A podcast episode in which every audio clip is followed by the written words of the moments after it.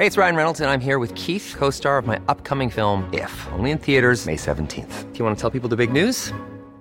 All right, I'll do. Sign up now and you'll get unlimited for $15 a month in six months of Paramount Plus Essential Plan on us. Mintmobile.com slash switch. Upfront payment of $45 equivalent to $15 per month. Unlimited over 40 gigabytes per month. Face lower speeds. Videos at 480p. Active Mint customers by 531.24 get six months of Paramount Plus Essential Plan. Auto renews after six months. Offer ends May 31st, 2024. Separate Paramount Plus registration required. Terms and conditions apply if rated PG.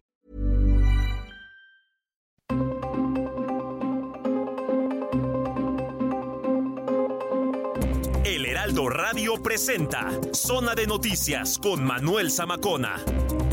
Zona de Noticias, el epicentro de la información.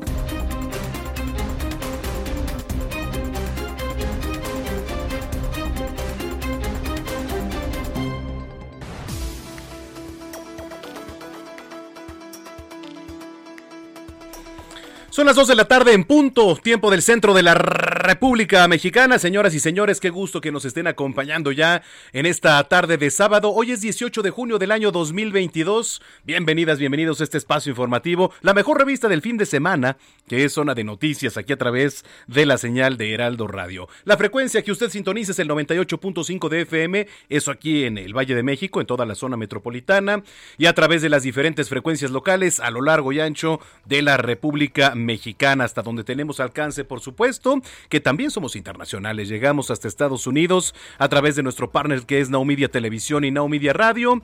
Nos pueden seguir, eh, por cierto, eh, bueno, en Estados Unidos nos ven en televisión, en Now Media, en diferentes canales, en diferentes frecuencias, en Beaumont, en Houston, en Chicago, en Atlanta, en Corpus Christi, en Florida. Saludos a todos nuestros paisanos. Y usted también lo puede hacer lo único que tiene que hacer es ingresar a www.heraldodemexico.com.mx. Le repito, www.heraldodemexico.com.mx. Ahí de hecho hay un apartado en donde dice radio, usted le da clic y automáticamente le da a nuestra transmisión aquí completamente en vivo. Digo, para que nos vea, ¿no? Como estamos aquí eh, en la batalla, que por cierto, más tarde vamos a estar platicando aquí con Mario Zulaika, director de la Plaza de Toros México, con el tema de, pues, eh, lo que tiene que ver de la pausa que se está haciendo ahí en la Monumental Plaza de Toros México. Polémico, por supuesto. Entonces, yo lo invito a que participe con nosotros. Arroba Samacona al aire. Le repito, arroba Samacona al aire. Es una vía de comunicación también para que usted se ponga en contacto, denuncie, nos dé sugerencias, comentarios, opiniones. que falta en su colonia? ¿Tiene usted un bache ahí? Tómele foto y mándela mándela aquí también, somos una vía de comunicación. Hay que recordar que nos están monitoreando las autoridades, entonces siempre es importante que se ponga en contacto con nosotros para hacer usted eh, una vía de comunicación con nosotros. Oiga, por cierto, México... México rompió hoy el récord Guinness por la clase de box masiva más grande del mundo. El acto celebrado ahí en el Zócalo Capitalino contó con la participación, digo, de manera remota, la jefa de gobierno, porque hay que recordar que hace unos días dio positivo a COVID-19. Tuvo más de 14 mil alumnos que hicieron posible pues este objetivo. En redes sociales ya la jefa de gobierno lo anunció de manera oficial.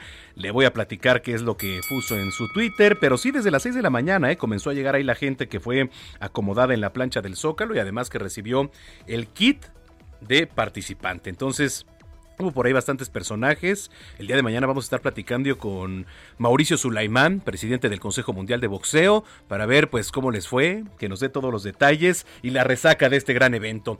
Bueno, pues sin más, cuando son las 2 de la tarde con 3 minutos, les saluda Manuel Zamacona y vamos con lo más importante que se ha generado hasta el momento.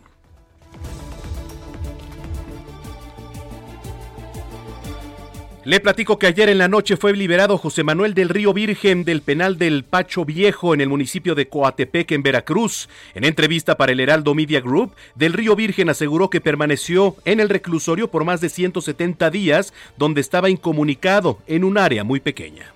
Hay sentimientos encontrados. Por un lado, siempre en el penal me sentí absolutamente secuestrado por el gobierno de Veracruz porque no solamente es entrar a un penal, sino estar vigilado por indicaciones del propio gobernador para que no tenga eh, la persona que está privada de la libertad eh, las facilidades que pudieran tener cualquier otro. Una sexta persona fue vinculada a procesos por su presunta participación en el asesinato del joven Daniel Picasso, linchado en el municipio poblano de Huauchinango. Un juez de control consideró que Simón N. sería presunto responsable de los delitos de homicidio calificado y daño en propiedad ajena. Durante las últimas 24 horas, México registró 9.958 nuevas infecciones por COVID-19 y 19 fallecimientos a causa de la enfermedad. La Secretaría de Salud informó que estas cifras acumulan 5.862.554 casos totales y 325.359 muertes. A partir del lunes 20 al viernes 24 de junio estarán disponibles módulos de vacunación en los 125 municipios del Estado de México para personas rezagadas a partir de los 12 años. Le platico también que autoridades de la Secretaría de Salud en Jalisco confirmaron que son cinco casos confirmados de la viruela símica o eh, se le conoce como la viruela del mono, allá en la entidad. Tres de ellos en el municipio de Puerto Vallarta. Con carteles de un delfín portando un moño rosa, pobladores de diversas comunidades del Estado de México mostraron su apoyo a la candidatura de Morena. De la Secretaría de Educación, bueno, pues se refieren a Delfina Gómez, a la gubernatura ahí del Estado de México. Y lo anterior, en el marco de la visita del presidente Andrés Manuel López Obrador a la entidad para inaugurar una sucursal del Banco del Bienestar. Le platicaba, la clase masiva de box organizada por el gobierno capitalino obtuvo el récord de la más grande del mundo. El Zócalo reunió a 14.299 personas para un entrenamiento, aunque el gobierno tenía previsto la llegada de 30.000 en febrero pasado.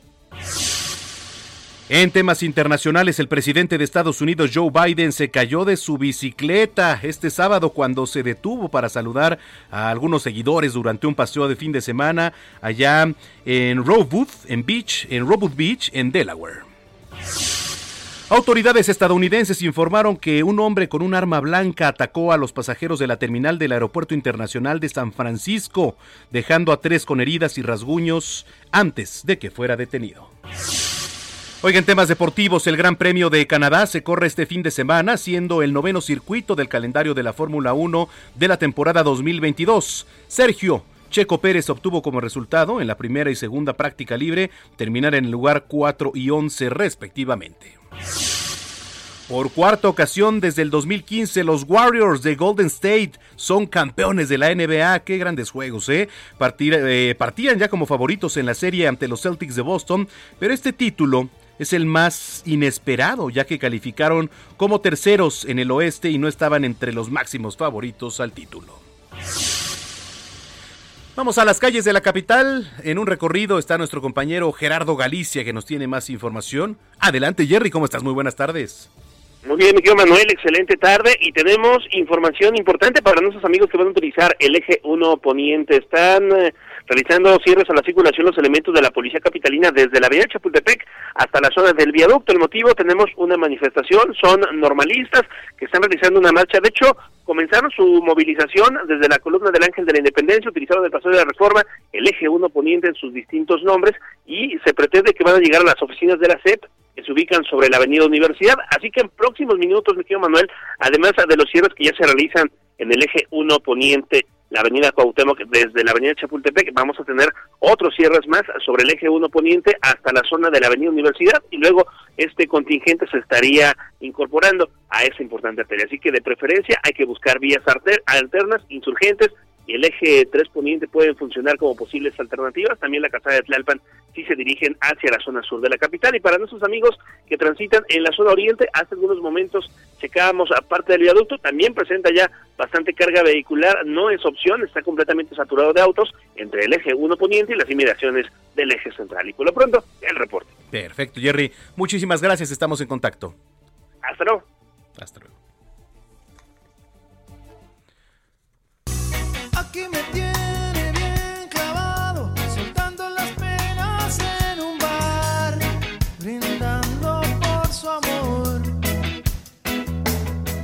Bueno, pues los próximos 8 y 9 de julio, aquí en la, bueno, no aquí, allá más bien en la ciudad de Monterrey, porque nosotros estamos transmitiendo en la capital, allá en la ciudad de Monterrey, en el Estadio Banorte, el conjunto musical mexicano formado en la ciudad de Guadalajara, Maná, regresa con una serie de conciertos y los boletos ya están a la venta.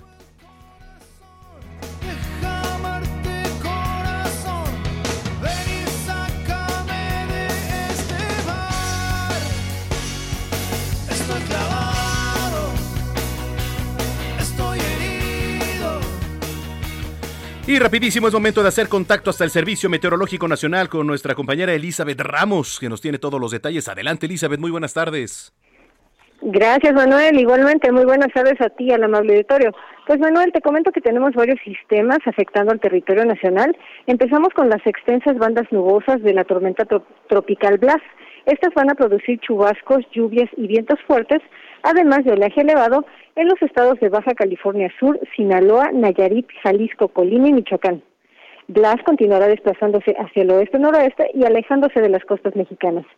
Por otro lado, te comento que la depresión tropical Celia se localiza a 280 kilómetros al sur de las costas de Chiapas y en interacción con dos canales de baja presión van a generar un temporal de lluvias muy fuertes e intensas en zonas de Puebla, Veracruz, Oaxaca, Chiapas, Tabasco y la península de Yucatán. Mucha precaución, ya que estas lluvias podrían originar incremento en los niveles de ríos, arroyos, inundaciones y deslaves.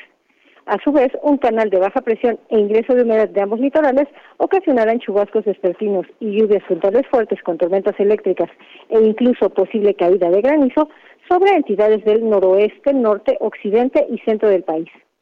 Finalmente, para la Ciudad de México se pronostica una temperatura máxima de 22 a 24 grados y ambiente templado.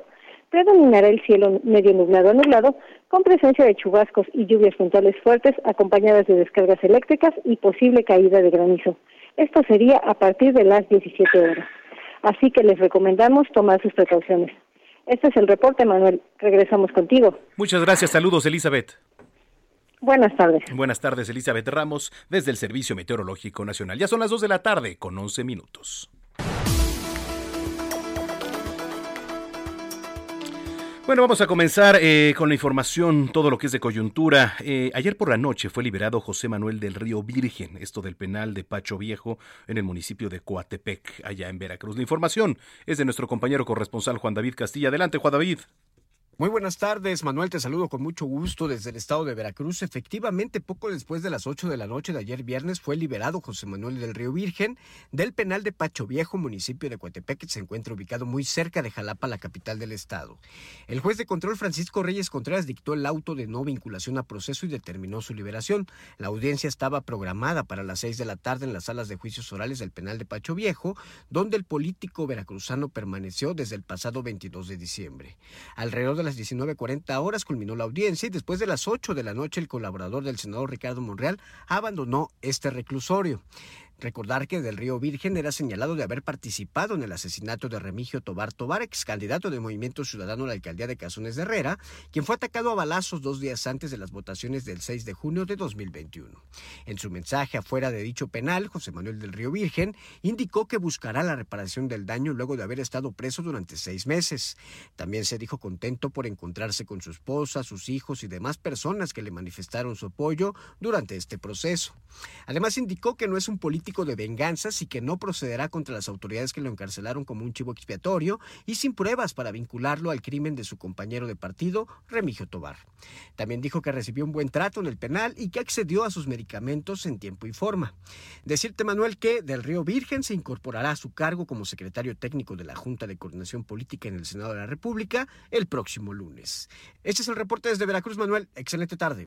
Muchas gracias, Juan David Castilla, desde Veracruz. Mientras tanto, en el Estado de México, bueno, eh, el presidente Andrés Manuel López Obrador presentó junto al gobernador de Oaxaca, Alejandro Murat, este plan de apoyo a personas afectadas por el huracán Ágata por el huracán Ágata, que bueno, pues está encaminado a la reconstrucción de los 38 municipios afectados, declarados zonas de desastre, y en el que se van a destinar 6.513 millones de pesos, parte de lo que dijo los apoyos que todavía se están distribuyendo, como aquí se ha visto, láminas, despensas y otros apoyos. Después de esa etapa viene esta, que es la que tiene que ver con la reconstrucción. Hace rato le decía Estado de México, no Oaxaca, perdóneme. Por su parte, el gobernador Alejandro Murat agradeció el respaldo del gobierno de México para ayudar a los pueblos afectados por este fenómeno meteorológico que dejó a su paso nueve decesos y cuatro personas desaparecidas. Estas son las palabras de Alejandro Murat. Se ha restablecido la totalidad de la luz, se tiene acceso en su totalidad a todas las cabeceras municipales eh, de los municipios afectados hay más de 250 máquinas solo de SCT, más otras 25 del gobierno trabajando. Bueno, pues ahí está. Cuando son las 2 de la tarde con 14 minutos, ahora vamos con nuestro compañero Iván Saldaña. Ahora sí, habitantes del Estado de México dieron su apoyo a la Secretaría de Educación encabezada por Delfina Gómez, más bien a la secretaria, ¿no? Porque bueno, pues eh, usted sabe que ya se van perfilando también algunos personajes para 2024. Adelante, Iván Saldaña. ¿Cómo estás, Manuel? Amigos del auditorio, muy buena tarde. Nos encontramos aquí en el Estado de México, donde el presidente Andrés Manuel López Obrador está realizando una gira para inaugurar sucursales del Banco del Bienestar. Precisamente ahorita está en su segundo evento, pero lo que bien adelantaba Manuel en el primero, que fue en el poblado de San Sebastián, Buenos Aires, en un municipio del Estado de México que se llama Morelos. Ahí en este evento, pues el eh, ahí en este encabezado por el presidente, pues los habitantes eh, que se dijeron varios simpatizantes de la de la 4T, pues aprovecharon para promover a la secretaría de a la secretaria de Educación Delfina Gómez como futura candidata para gobernar la entidad. Algunos también que eran pocos, menos a los que llevaban esta porra para Delfina Gómez, pues también a Horacio Duarte, titular de las aduanas. Las decenas de asistentes eh, a esta inauguración de la sucursal del Banco del Bienestar, pues portaban pancartas entre las que se leía es un honor estar con Obrador, pero Manuel, a la par también dibujos de un delfín con un moño, un moño rosa. Aquí les llamaron las delfinas eh, con estos dibujos. Y pues en este evento no estuvo presente la titular de la Secretaría de Educación, sí estuvieron algunos otros como los titulares de la Sedena, del Bienestar, porque pues estos bancos son construidos por eh, el ejército y por supuesto que los apoyos se están dispersando a través de la Secretaría del Bienestar. Nada más por último, al final del primer evento le gritaron al presidente, seis años más presidente, eh, de manera insistente que incluso hasta en el propio evento, eh, justamente cuando iba a cortar el listón de inauguración, pues dijo el presidente rechazando con un, un contundente no, con la mano y con la cabeza, Manuel. Parte de lo que pues está viviendo en esta gira del presidente, va a inaugurar todavía una tercera más, ahorita está en Acambay, en el Estado de México, y una tercera más el día de hoy, y el día de mañana dos más, una en, en Morelos y otra en la Ciudad de México. Bueno, pues ahí está, sí, se va calentando poco a poco el panorama, hay que recordar que sí, digo, para 2024 pues las fuertes no, pero el año que entra hay elecciones ahí en el Estado de México, entonces pues poco a poco. Gracias, Iván. Muy buenas tardes. Muy buenas tardes, Iván Saldaña. Oiga, en Cuernavaca, allá en Morelos, la Secretaría de Salud está atendiendo fallas en el hospital de Cuernavaca. Guadalupe Flores es nuestra corresponsal. Adelante, Guadalupe, muy buenas tardes. Hola, ¿qué tal? Manuel, te saludo con mucho gusto de la auditorio por la tarde de sábado. Así es, pues ya el gobierno de José Blanco Bravo reconoció que sí hay deficiencias, sí hay carencias en el hospital de Cuernavaca, José G. Parres, eh, pues eh, señaló el secretario de Salud en el Estado, Marco Antonio Cuevas, en una conferencia de prensa, pues que sí hay deficiencias en este nosocomio, pero argumentó que también es derivado, pues, del rezago que heredaron de la pasada administración, de Graco Ramírez, dijo el, secretario de Salud que eh, pues eh, se trabaja para corregir las carencias de este nosocomio, además eh, pues eh, confirmó que sí, efectivamente eh, presentaron fallas, los elevadores, son tres elevadores de este hospital, el hospital público José Parres, y que actualmente está funcionando uno, un elevador, hubo imágenes a través de redes sociales donde trabajadores pues denunciaron cómo pacientes prácticamente pues estaban siendo trasladados por las escaleras y lo que complicaba también su atención. Sin embargo, ya eh, el secretario Marco Antonio Cuevas dijo que se pretendió el trabajo de mantenimiento, incluso ya se adquirieron eh, tres nuevos elevadores eh, pero solamente están a la espera de que lleguen para poder instalarlo. Actualmente solamente está operando uno, eh, un elevador. También reconoció bueno, que hacen falta especialistas, pero es un problema que se enfrenta a nivel a nivel país y el secretario de, Gobierno de Salud también pues dijo que eh, están suspendidos eh, los quirófanos por parte de la Comisión Federal de Protección al eh, contra Sanitario, la COFEPRIS, dijo que se instalaron eh, pues sellos, pero esos fueron a una bodega y no a los quirófanos. La información que te tengo, Manuel. De hecho, ¿se escucha? Bueno, gracias. De hecho, Guadalupe, eh, veíamos algunas imágenes esta semana ahí en redes sociales de cómo bajaban a los pacientes ahí a través de las escaleras y pues en condiciones muy precarias, ¿no? Porque al no servir los elevadores, pues imagínate un paciente que está delicado, ¿no? Que al tacto es delicado, pues bajarlo en las escaleras es muy riesgoso. Entonces el tema de las camillas, pues ahí tenían que bajarlos los doctores entre varias personas.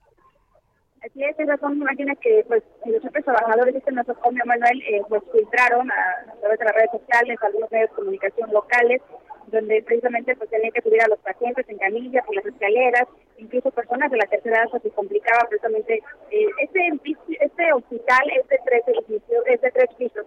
Sin embargo, sí complicó eh, pues el traslado de los pacientes. Uh -huh. Ya el gobierno de José Blanco Bravo, pues hasta el día de ayer, viernes, después de que se denunció desde el pasado martes salió a ofrecer esta ofrecer prensa reconociendo bueno, las carencias, pero también pues dijo que las limitaciones económicas que tiene el Estado en estos momentos también pues, eh, piden hacer eh, pues, atender todas las deficiencias que tiene este nosotros, pero ya confirmó que adquirieron tres nuevos elevadores y están sí. a la espera de que lleguen para poder ya atender este problema. Gracias por la información, Guadalupe. Buenas tardes. Muy buena tarde, Guadalupe Flores desde Morelos. Y aquí en la capital, al inicio de este espacio le comentaba que se rompió el récord Guinness de la clase de box más grande del mundo. Ahí estuvo nuestro compañero Carlos Navarro. Te pusiste tú también los guantes, mi estimado Charlie. Muy buenas tardes. Buenas tardes, Manuel. Te saludo con gusto a ti, al auditorio. Y en esta ocasión no, no tenemos condición después de, de dejar el ejercicio un rato por la pandemia, pero te comento que después de que el jefe de gobierno, eh, la jefa de gobierno a asistentes y a los pugilistas, esto después de que se batiera el récord de la clase de box más grande del mundo con la asistencia de 14.299 personas. Recordemos que la jefa de gobierno dio positivo a COVID por segunda vez y en esta ocasión se conectó a distancia para agradecer a los asistentes. Muchas gracias a todos, gracias al Consejo Mundial de Boxeo, muchas gracias Javier Hidalgo, un gran aplauso por todo, todo tu esfuerzo y sobre todo gracias a los campeones y gracias a ustedes que hicieron posible este gran triunfo. Que viva la Ciudad de México y que viva México. En el evento, después de poco más de hora y media de esperar para saber si se rompía el récord o no, Carlos Tapia, el representante del World Guinness Record, informó lo que habían logrado los habitantes de la ciudad y demás de otros estados y de otros países. Manuel, escuchemos. El día de hoy el gobierno de la Ciudad de México y todos ustedes participantes se han propuesto poner una nueva marca. Después de revisar las evidencias con testigos, después de haber solicitado que profesionales altamente calificados instruyeran esta clase, puedo confirmar que llegamos a una cifra oficial de 14.299. Recordemos, Manuel, que en 2017 la Federación Rusa impuso el récord con más de 3.300 personas que llevaron a cabo una clase de box, ese era el récord, ahora se batió por mucho más de 14 mil, se esperaban incluso 20 mil, pero en esta ocasión fueron 14 mil personas que durante media hora estuvieron haciendo los seis golpes básicos del boxeo, además de un poco de sombra y otros ejercicios durante 30 minutos con la crema innata del pugilismo nacional. Recordemos que en México ha habido 179 campeones mundiales de boxeo, entre ellos estuvo Pipino Cuevas, la Chiquita González, Andy Ruiz, Oscar Valdés, eh, Ana María Torres, la Barbie Juárez, Jackie la crema innata Manuel en este evento tan importante y así fue que se llevó a cabo la clase de box más grande del mundo, Manuel. Pues sí, estuvimos viendo las imágenes ahí, este, incluso con los drones y todo, pues bastante bien. Mañana vamos a estar platicando aquí con Mauricio Sulaimán a ver también qué, qué nos da de esta resaca deportiva. Bueno, pues eh, Carlos, muchísimas gracias y que tengas buen fin de semana. Hasta luego, Manuel, que estés bien. Igualmente, Carlos Navarro, aquí con información de la capital. Bueno, pues vamos a comenzar. Se fue de volada, ¿eh? La primera media hora. Comenzamos las efemérides musicales de hoy con el cumpleaños de Sir James Paul McCartney. Claro que sí, Sir James Paul McCartney, que cumple nada más y nada menos que 80 años de edad. Y por eso estamos escuchando uno de sus clásicos, Live and Let Die. Live and Let Die del álbum Red Rose Speedway de 1973. Es Paul McCartney. Aquí en Zona de Noticias regresamos. Le voy a platicar más. Ya está por aquí nuestro querido Mariano Rivapalacio con Evolución H. Ya volvemos.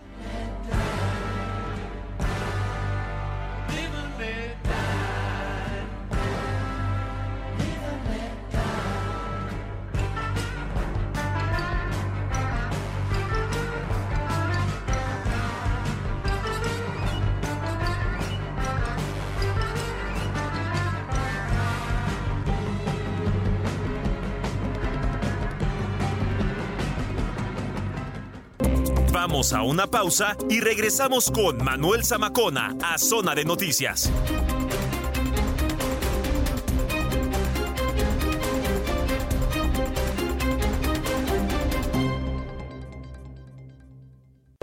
Ya estamos de regreso en Zona de Noticias con Manuel Zamacona por el Heraldo Radio.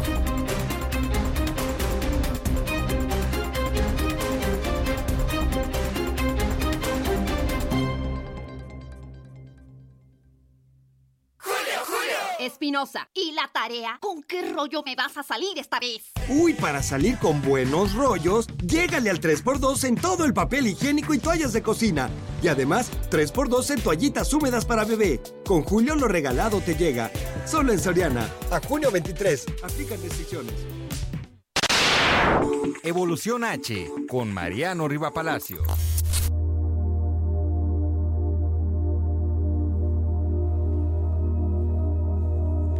Bueno, pues ya son las 2 de la tarde con 31 minutos aquí en el tiempo del centro del país. Eches un clavado allá en las redes sociales. La verdad es que traemos eh, bastante humor el día de hoy. Están muy buenas, digo, porque aquí somos unos, pero ya en corte somos otros. ya está aquí en cabina mi querido Mariano Rivapalacio, Evolución H. ¿Cómo estás, Mariano? Querido Manuel Zamacón, amigos del Heraldo Radio, excelente sábado. ¿No? Va a llover temprano, la verdad es que yo gozo muchísimo siempre que vengo a trabajar aquí a la cabina del Heraldo Radio, pero en especial contigo. Muchas gracias. Cuando es el corte comercial, a ponernos relajados, a disfrutar y subir esto que compartimos con ustedes en las redes sociales. Pero ya ahorita vamos a entrar en seriedad total, querido Manuel Zamacona. A ver. Mañana es el Día del Padre y aprovechamos para enviarle una felicitación a todos los papás. Pero fíjate, Manuel, que este año para muchos de ellos la celebración de, de mañana puede y será diferente. En el sentido económico y emocional. ¿Por qué lo menciono, Manuel? Se resume en lo siguiente. En los efectos de la pandemia por COVID-19 que ha derivado que en una crisis de desempleo que está afectando a miles de familias en nuestro país, Manuel. Como ya comenté, no solo en lo económico, sino también en lo emocional, específicamente los hombres. En Evolución H, consultamos a la especialista Susana Salazar Gó- Gómora. Ella es coordinadora del Centro de Especialización de Estudios Psicológicos en la Infancia, Manuel. Fíjate que ella nos dice que también existe otro segmento más amplio de papás que están generando menos ingresos que sus parejas mujeres. En ambos escenarios se observa que la batuta de la relación, muchas familias, en este caso, son las mujeres quienes están llevando a cabo el rol de jefes de familia. Muchos padres de familia por la pandemia, papás, hombres, perdieron su empleo en los últimos meses. Entonces esto está generando roces y problemas que afectan a la salud emocional de todo el concepto familiar. Le afecta al papá, le afecta a la pareja y por consecuencia le afecta a sus hijos. La experta sostiene que si no existe comunicación o empatía por la situación o si ya existían previamente conflictos de pareja, a la larga la problemática puede afectar a los hijos pequeños y bajo ciertos escenarios podría desembocar en un divorcio, ¿no? Bien se pueden pelear, al rato se contentan. Otros se separan y a lo mejor llegan a un acuerdo y regresan. El problema es que está derivando en que muchas parejas por esta situación se están divorciando. Sí. ¿No? Ese es el problema. Eso por un lado. Y la situación de desempleo se prolonga por más de seis meses, las posibilidades de separación aumentan considerablemente. A todo esto que acabamos de comentar, Manuel, se suman también los llamados moldes sociales que no se quitan tan fácilmente. Aunque se esté promoviendo la igualdad y la inclusión por diversos medios, y con esto los especialistas en psicología familiar hablan de costumbres que han regido la vida de las parejas durante, durante mucho tiempo. Aquí te doy un ejemplo. Un padre que aporta poco o nada en cuestión económica al hogar, por lo regular es calificado como débil por otros hombres, incluso hasta por sus cuates, por sus amigos, por su círculo social. Por lo que estamos acostumbrados en sociedad. Exactamente. Entonces, esto le puede, habrá algún papá que esto no le afecte, pero habrá otro que sí. Y en la actualidad ya son diferentes las generaciones, Manuel. ¿no? A- Hoy hay muchos padres de familia jóvenes de 35, 36, 37 años, millennials, que pueden tener otro concepto de lo que es el bullying de su círculo cercano de hombres cuando en ese caso se quedó sin empleo o gana menos que la pareja y entonces lo empiezan a bullear. Lo empiezan a hacerle bromas, a hacerle memes en las redes sociales y le puede afectar, Manuel, psicológicamente. Sí, porque entre broma y broma, ¿no? De repente tú no sabes lo que esté captando el cerebro de, de manera subliminal, ¿no? O en el, en el, ¿cómo se le dice? En el inconsciente. En ¿no? el subconsciente, El sí, el subconsciente, sí, definitivamente. Y eso además tiene la afectación, no solo el ataque que pueda recibir, sino que sabe que no está aportando económicamente en casa. Claro. O aporta menos que la pareja. Y fíjate, ahí te va un dato bien interesante. Cabe precisar que el número de parejas que acuden a una consulta en la actualidad para tratar de resolver sus problemas va en aumento a raíz de la pandemia. Actualmente representan el 30% de las consultas psicológicas en pareja. Anteriormente, Manuel, antes de la pandemia, era alrededor del 18-19%. Fíjate. Lo que las parejas acudían a una consulta psicológica para tratar de arreglar sus, arreglar sus broncas. Hoy aumentó al 30%. Y recordemos, Manuel y amigos del Heraldo Radio, que la tasa de desempleo en México se sitúa en 3.5% durante el primer trimestre del 2022. Y aunque hubo una reducción respecto al año anterior, sigue estando arriba de lo registrado antes de la crisis sanitaria por el coronavirus. Y ya para terminar, se ha detectado que los hombres que viven relaciones difíciles por estar desempleados o aportan menos que sus parejas pueden padecer enojo, impotencia, frustración, incluso depresión y ansiedad. Y esto no solo lo afecta a ellos, como ya lo comentamos, también afecta a sus hijos. La recomendación final es que busquen ayuda profesional. La mayoría de las parejas mejoran sus relaciones siempre y cuando tengan la disposición de arreglarlo. Es una cadenita, ¿no? Es una cadena. Es una cadenita. Y ahora, como dices, a raíz de la pandemia se fue desencadenando más todavía. Así Entonces, es. el desempleo, los temas psicológicos, el tema de los divorcios, ya lo tocabas, o sea, Sí. en aumento. En aumento. ¿No? Y, y definitivamente, si algún papá estaba acostumbrado a celebrar el día de mañana, por ejemplo, casi Sí. siempre cae en domingo, Sí, ¿no? Generalmente se domingo. programa para, para que caiga en domingo, pues bueno, y ahora tiene problemas económicos, entonces a lo mejor esté pensando en eh, evitar un conflicto con la familia, ¿no? Y eso es lo que recomiendan los especialistas.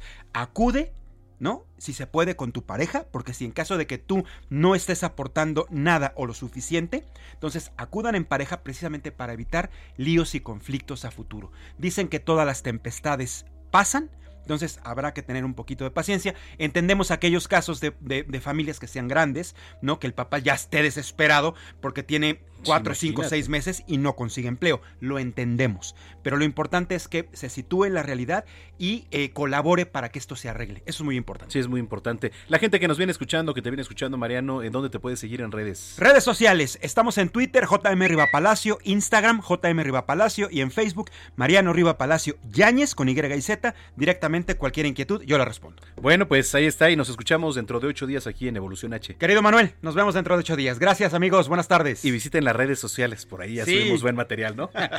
Gracias, son las 2 de la tarde ya con 38 minutos.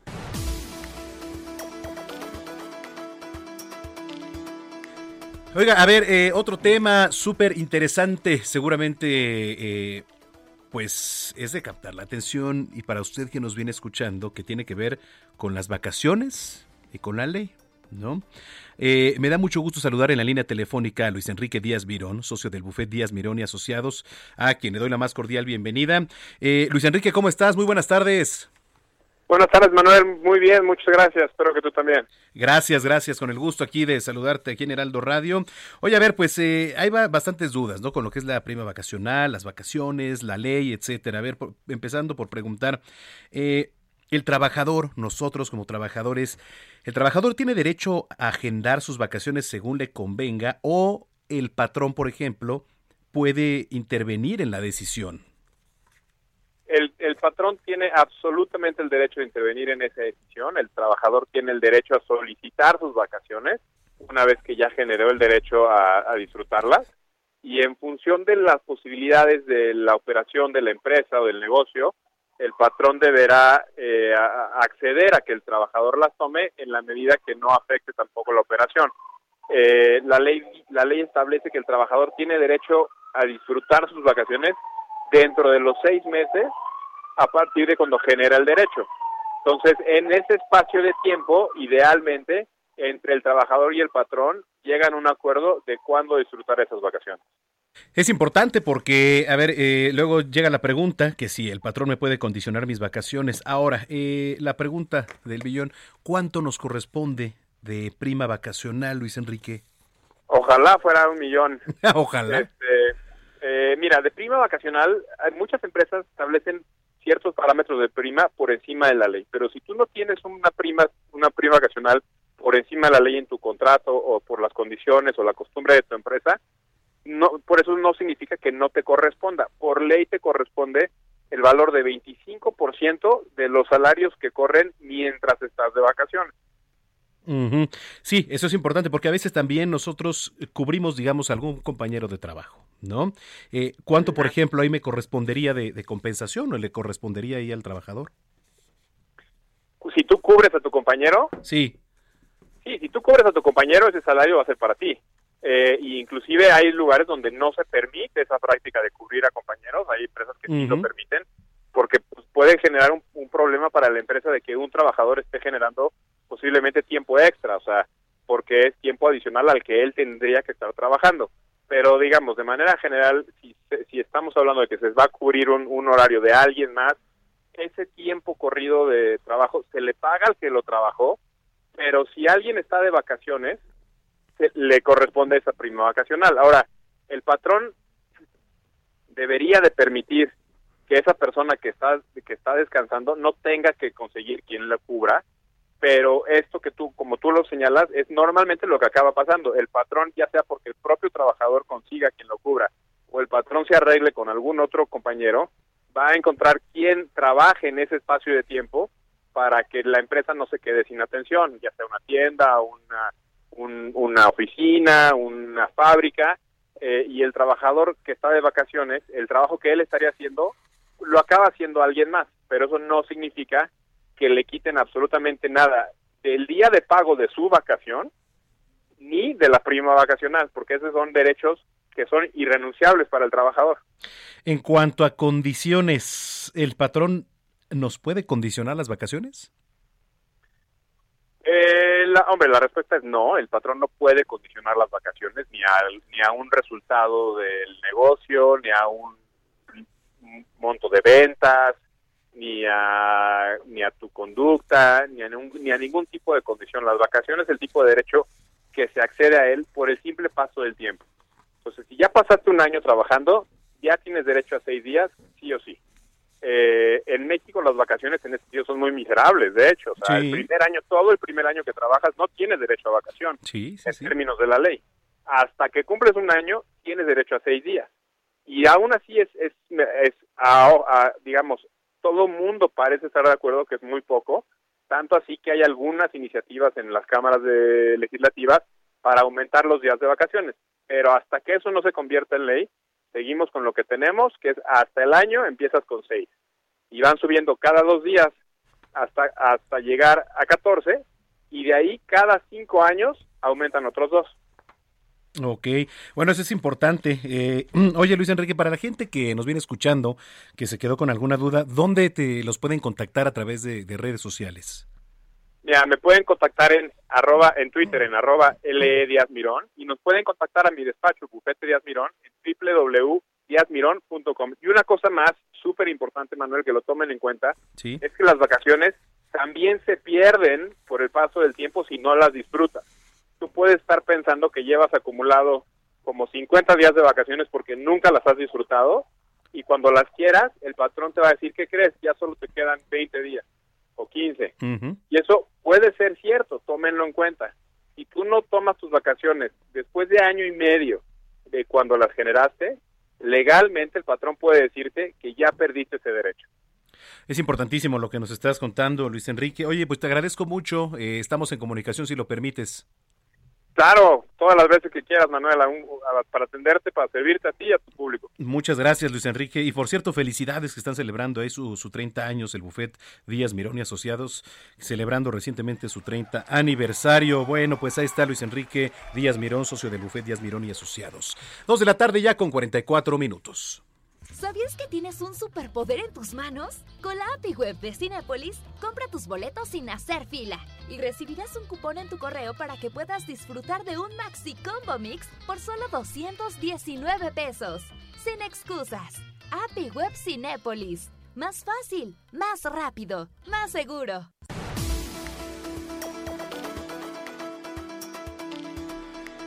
Bueno, este, gracias a los que nos están sintonizando. En redes sociales, les repito, estamos como arroba samacona al aire, arroba samacona al aire, a los que nos escriben. Muchísimas gracias, Carlos Álvarez. Saludos desde Atizapán, Estado de México. Dice por aquí, eh, María, ¿qué dice? Avilás, María Avilés, Avilés, aquí está, es que estaba un poquito confuso aquí.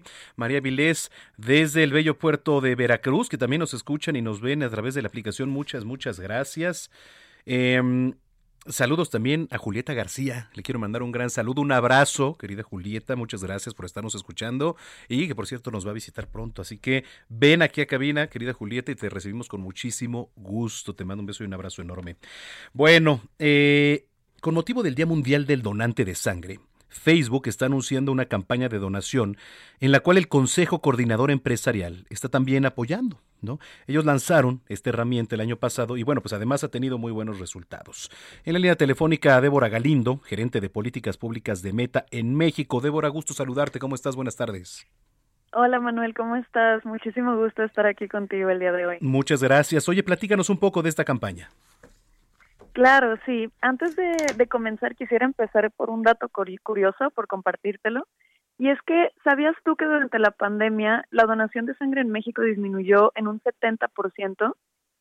¿Te puedes imaginar a cuántas personas esto impactó? Híjole, sí, sí me imagino, claro, 70%. Sí, es un número, estamos hablando de millones y millones de personas que se vieron afectadas.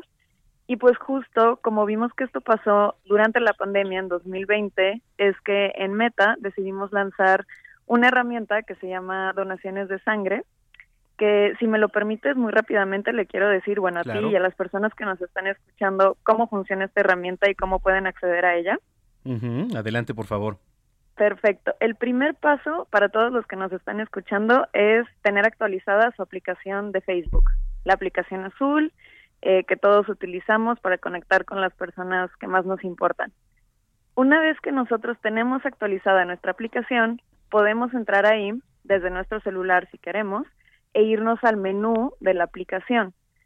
En el menú de la aplicación nos va a aparecer un apartado que dice recursos de la comunidad o recursos comunitarios y ahí nos va a salir la opción de donaciones de sangre.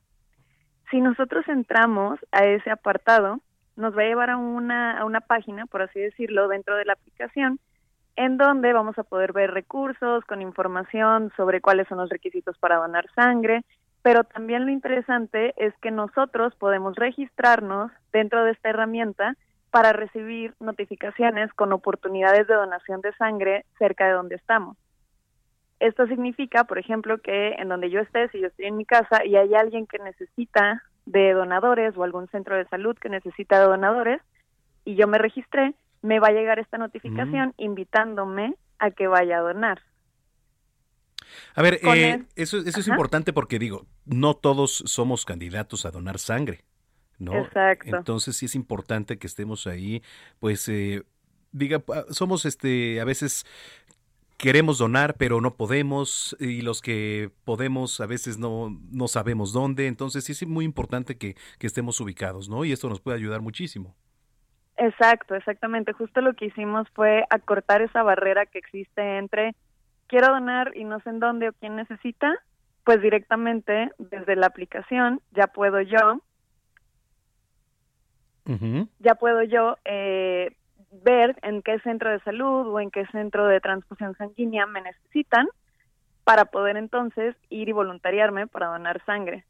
Y lo padre es que este año estamos anunciando que ya tenemos a más de dos millones de personas registradas en esta herramienta. que son más de dos millones de mexicanos que tienen la posibilidad de salvar una vida directamente desde su celular. Qué interesante. ¿Cómo se pueden, los que nos vienen escuchando, cómo se pueden registrar? Pues directamente entran al menú de su aplicación, en la herramienta de donaciones de sangre, ahí le tiene, les tiene que salir la opción para activar las notificaciones. Y ya con eso están registrados y cuando una persona cerca de donde estén o algún centro de salud necesite, pues se les va a invitar a que vayan a donar sangre.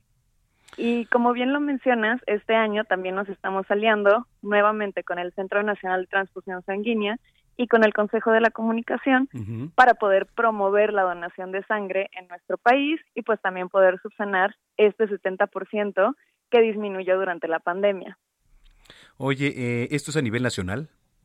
a nivel nacional y tenemos ya más de 380 centros de salud y centros de transfusión sanguínea registrados en la red de esta herramienta que está dentro de la aplicación.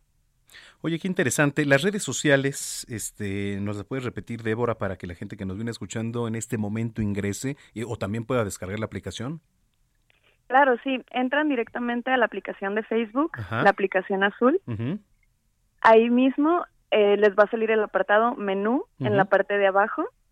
También lo pueden ver como las tres líneas o los tres puntitos, dependiendo del dispositivo que utilicen.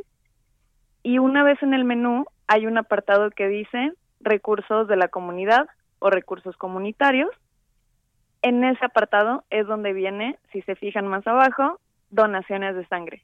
Nosotros le damos clic ahí y simplemente ya ya estamos adentro del portal y ya podemos registrarnos para recibir notificaciones. Y algo súper interesante que comentaste, Manuel, fue que si hay muchas personas que queremos donar sangre, pero que no somos candidatos, eh, este año también, bueno, los invitamos, además de que se registren a esta herramienta y a que si ustedes van y donan sangre, utilicen el hashtag Nos une la vida, que es el que estamos usando en alianza con el Centro Nacional de Transfusión Sanguínea y el Consejo de la Comunicación, pero que si ustedes no pueden ser candidatos para donar sangre, igual compartan estos recursos, compartan esta información para incentivar a que más y más personas puedan salir y se puedan convertir en donantes. Me parece excelente. Oye, pues felicidades, gran iniciativa. eh, la tecnología cada vez nos acerca más y nos ayuda a que todo esto sea posible. Débora, muchísimas gracias por haber platicado con nosotros.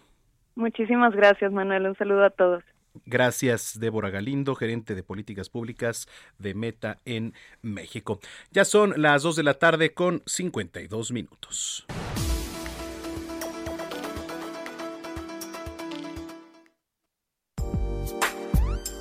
Recomendaciones culturales con Melisa Moreno.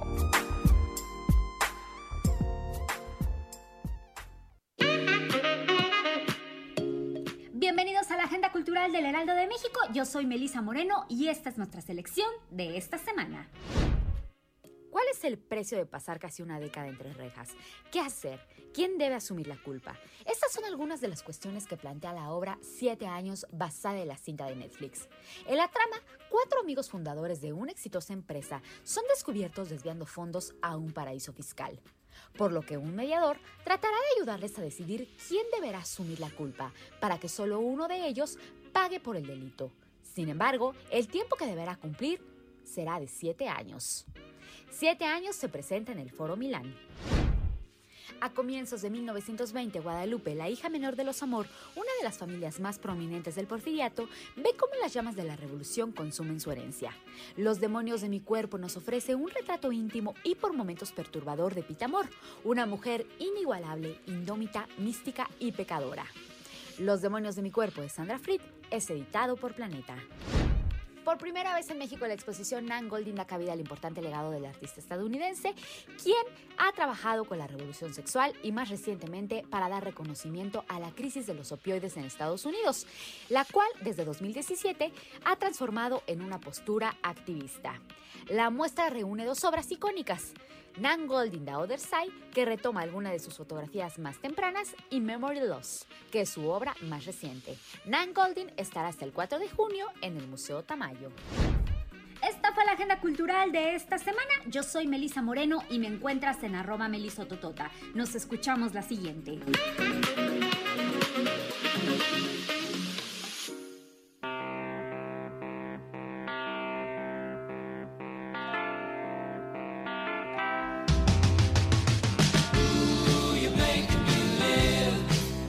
Sí, sí, sí, seguimos con las efemérides musicales y seguimos celebrando a los clásicos. Un día como hoy, pero de 1976, se lanzaría el sencillo You Are, My Best Friend. You Are My Best Friend de la banda británica Queen. Entonces escuchamos You Are My Best Friend de Queen. Regresamos ya con la otra hora de información aquí a Zona de Noticias. Por cierto, nuestra querida chef Paulina Bascal, que nos va a preparar una deliciosa ensalada mediterránea de sandía. Volvemos.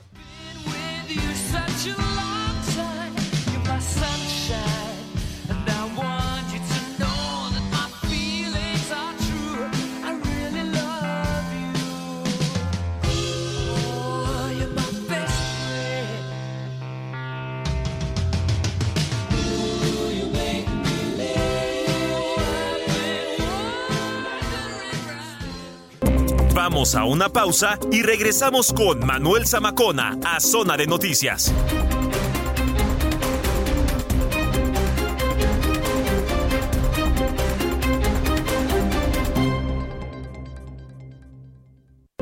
Ya estamos. Hey, it's Ryan Reynolds, and I'm here with Keith, co star of my upcoming film, If, only in theaters, May 17th. Do you want to tell people the big news? All right, I'll do. Sign up now and you'll get unlimited for $15 a month and six months of Paramount Plus Essential Plan on us. Mintmobile.com slash switch. Upfront payment of $45 equivalent to $15 per month. Unlimited over 40 gigabytes per month. Face lower speeds. Videos at 480p. Active Mint customers by 531.24 get six months of Paramount Plus Essential Plan. Auto renews after six months. Offer ends May 31st, 2024. Separate Paramount Plus registration required. Terms and conditions apply if rated PG. De regreso en Zona de Noticias con Manuel Zamacona por El Heraldo Radio.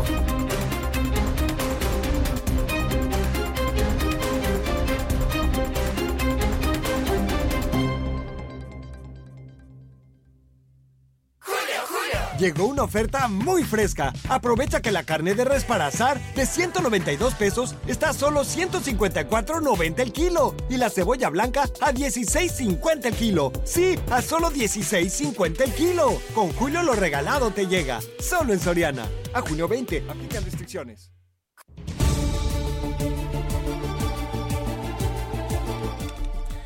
Ya son las 3 de la tarde en punto en el tiempo del centro de la República Mexicana. Qué gusto que nos siga acompañando si es que nos estaba sintonizando ya aquí a través de la señal de Heraldo Radio. Y si lo acaba de hacer, bienvenida, bienvenido a este espacio de noticias a través del 98.5 de FM, que es la frecuencia a lo largo y ancho, bueno, no, en el Valle de México y a lo largo y ancho de la República Mexicana a través de las diferentes frecuencias locales de norte a sur y de sur a norte. Así que Gracias por estar con nosotros en esta tarde de sábado. Hoy es 18 de junio del año 2022, que por cierto, querida Gina, hoy es Día Internacional del Sushi. Qué rico. ¿Te gusta el sushi? Muchísimo, me encanta. ¿Sí? Sí, es de... Eh, no, no, del sushi, ¿Qué? así a secas. ¿Qué pasó? Que hoy... A ver, que por cierto la iniciativa, ¿no? De celebrar el Día Internacional del Sushi fue de Chris DeMay, administrador de una página de Facebook sobre sushi en 2009 que propuso la fecha y tuvo además mucho éxito a nivel mundial. Usted sabe que todos los días se conmemora o se celebra o se hace hincapié, conciencia de algo. Bueno, el sushi, que es este plato además muy de moda, a mí me encanta, por lo menos una vez a la semana Sí, le entro al sushi, ¿eh? totalmente. de moda en la gastronomía internacional, pero su origen es muy antiguo. Las primeras referencias datan del año 718 allá en China, pero aquella forma de prepararlo en la antigua China, eh, que no Japón, divergen, divergen mucho, ¿eh? En, No en las actuales preparaciones, no es lo mismo. Eh, hoy en día es uno de los platos más comunes en Japón, por ejemplo, y está elaborado, usted sabe, a base de arroz cocido, adobo, adobado con vinagre de arroz, azúcar, sal también, y se prepara en raciones pequeñas del tamaño pues de un bocado. Hay veces que no nos cabe todo, ¿no? O sea, y lo tenemos que, Pues que no sé morder o partir. O sea, pues es que según la forma que adopte y la relación entre sus ingredientes también, Sí. por supuesto. Entonces, bueno, pues ahí lo tiene. Eh, Día Internacional del Sushi. A mí me gusta con aguacate. Estos sushis que luego traen aguacate ¿Sí? y salmón, ese es mi favorito. Hay uno dragón de Mm. una tienda que es la más famosa, Ajá, sí. que tiene lunes, miércoles, lunes, martes y miércoles al dos. Que nos inviten. Que nos inviten, ¿no? Sí, aquí somos fans. Exactamente, somos fans. Pero bueno, oiga, síganos en redes sociales, arroba Samacona al aire, arroba Samacona al aire. Gracias a los que nos han escrito, pónganse en comunicación y lo invito a que visite www.heraldodemexico.com.mx. Le repito, www.heraldodemexico.com.mx. Cuando son las 3 de la tarde con 3 minutos, ya está aquí Gina Monroy con el resumen de información. Adelante, Gina. La Secretaría de la Defensa Nacional ya construyó en todo el país el 57% de las 2.700 sucursales del Banco del Bienestar que puso en marcha el gobierno federal y para mediados del siguiente año estarán listas el 100%. Así lo aseguró el presidente Andrés Manuel López Obrador de gira de trabajo en el Estado de México. Elementos de la Secretaría de Seguridad y Protección Ciudadana adscritos a la Coordinación Nacional Antisecuestro y al Grupo de Trabajo Antihomicidios y de la Fiscalía General de Justicia del Estado de México detuvieron un hombre acusado de homicidio calificado, Martín N., alias El Perizú. Provocó la muerte con un arma punzocortante a José Ignacio. Las órdenes de cateo y de aprehensión se complementaron en el municipio de Papalotla, Estado de México. Blas se degradó a tormenta tropical y Celia perdió fuerza en el Océano Pacífico anoche. De acuerdo a el Servicio Meteorológico Nacional, la tormenta tropical Blas se ubicó a 575 kilómetros al sur de Cabo San Lucas, esto en Baja California Sur, y continúa alejándose del territorio nacional. En noticias internacionales, de acuerdo a la Organización Mundial de la Salud, los casos de viruela del mono en zonas donde esta enfermedad no es endémica son ya más de 2.000 en 36 países.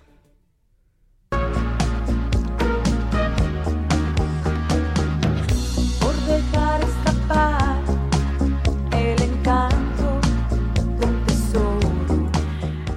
Buena rola, ¿eh? Sí, para el karaoke. A mí Sí, me, a- sin me duda. encanta en el karaoke. Pues te platico que Pandora y las Flans van a estar en concierto este próximo 23 de septiembre. Todavía falta, pero bueno, ya les estamos avisando. Eh, van a estar en la Arena Ciudad de México. El tour ya está disponible también para Puebla, Guadalajara, Morelia y Querétaro. Así que pueden buscar sus boletos porque el 23 de septiembre las vamos a poder escuchar y cantar esta canción. Y dice,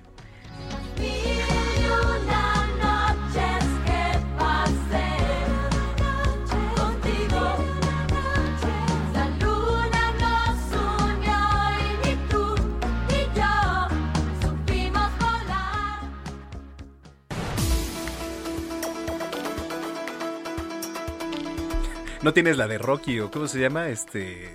Hearts on Fire, creo que se llama esa canción de la de Rocky.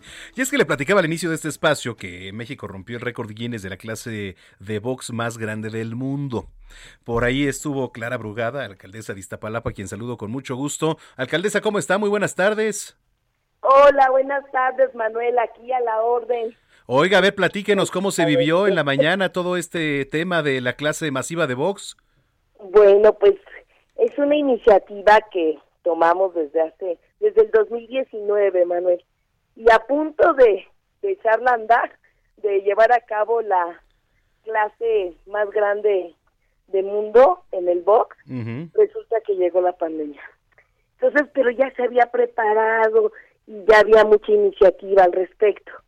Ahora se retoma la doctora Claudia Sheinbaum y se convoca a toda la ciudad y el día de hoy nos dimos cita.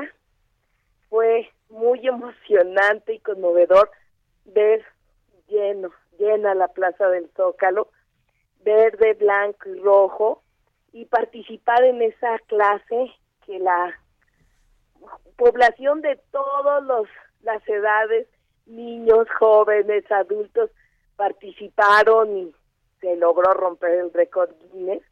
Eh, la- lo tenía Rusia con 3.300 participantes y nosotros rebasamos los 14.000. Pero sí fue una emoción muy grande porque el box es uno de los deportes más queridos de la población. Toda, todas las los barrios y las colonias de la ciudad quieren tener un ring de box, practican box donde pueden. Pues hay un gran semillero de deportistas.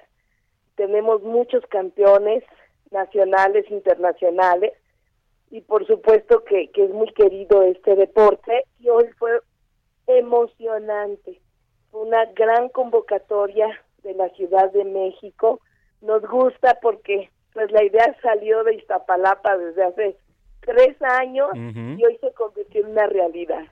Sí, qué padre. Además estaban ahí varios personajes. eh, Estaba por ahí Andy Ruiz, bueno, Mauricio No, Sulaimán. bueno, Andy Ruiz fue quien eh, cautivó a los a todos los protagonistas de la clase de box más grande del mundo.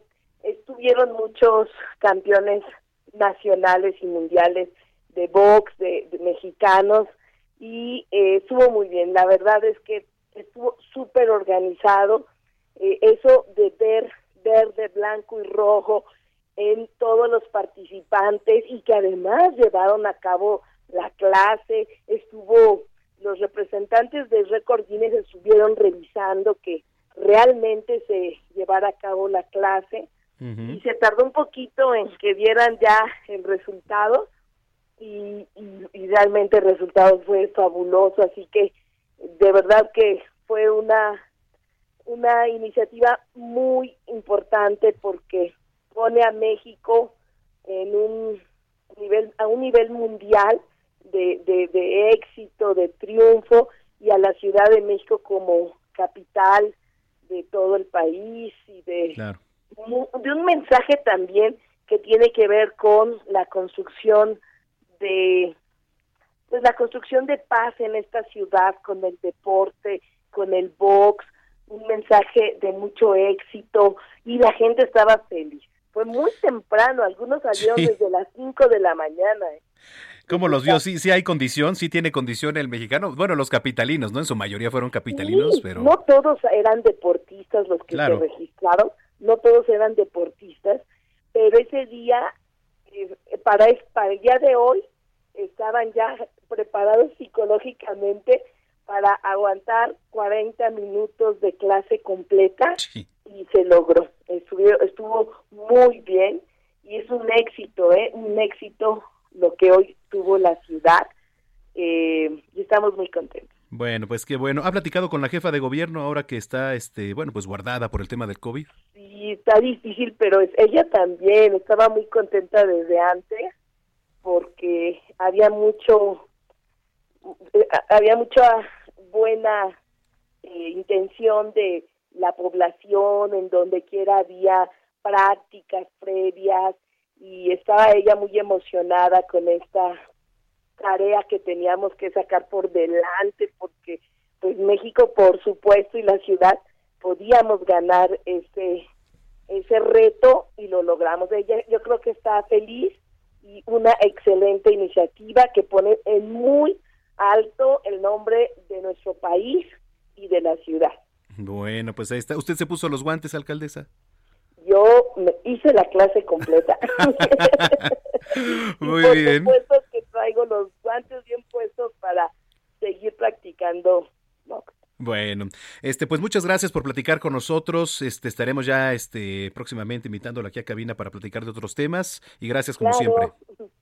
Gracias, Manuel, a la orden. Hasta luego. Gracias. Es Clara Brugada, alcaldesa de Iztapalapa. Cuando son las 3 de la tarde ya con 12 minutos. Gastrolab, pasión por la cocina, con Paulina Abascal.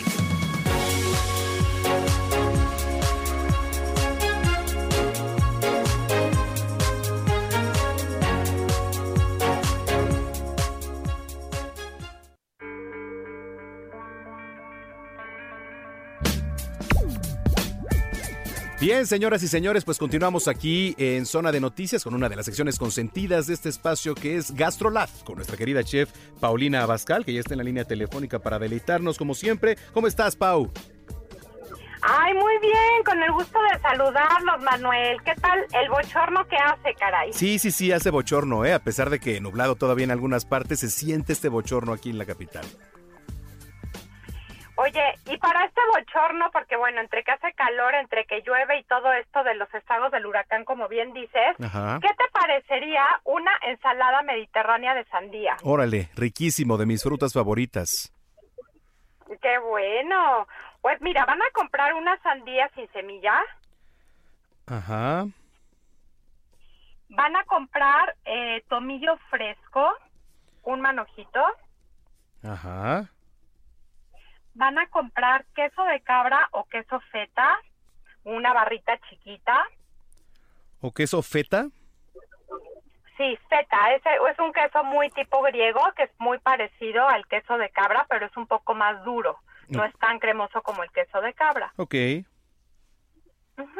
También van a poner eh, un frasquito de orégano seco. Ujú.